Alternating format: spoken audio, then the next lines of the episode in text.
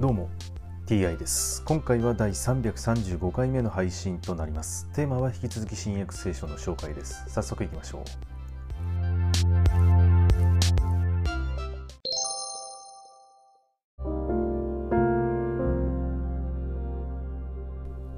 新約聖書第334回。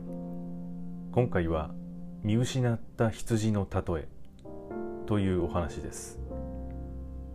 徴税人や罪人が皆話を聞こうとしてイエスに近寄ってきた。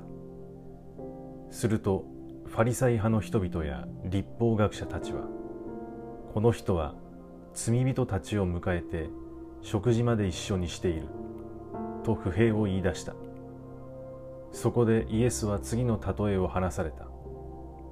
あなた方の中に100匹の羊を持っている人がいてその1匹を見失ったとすれば99匹を野原に残して見失った1匹を見つけ出すまで探し回らないだろうか。そして見つけたら喜んでその羊を担いで家に帰り友達や近所の人々を呼び集めて見失った羊を見つけたので一緒に喜んでくださいと言うであろう。言っておくがこのように悔い改める一人の罪人については悔い改める必要のない99人の正しい人についてよりも大きな喜びが天にある。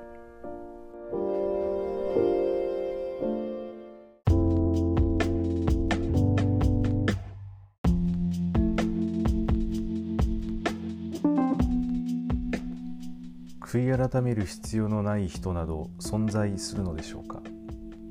はい今回はこれで以上です。また次回もどうぞよろしくお願いいたします。それでは。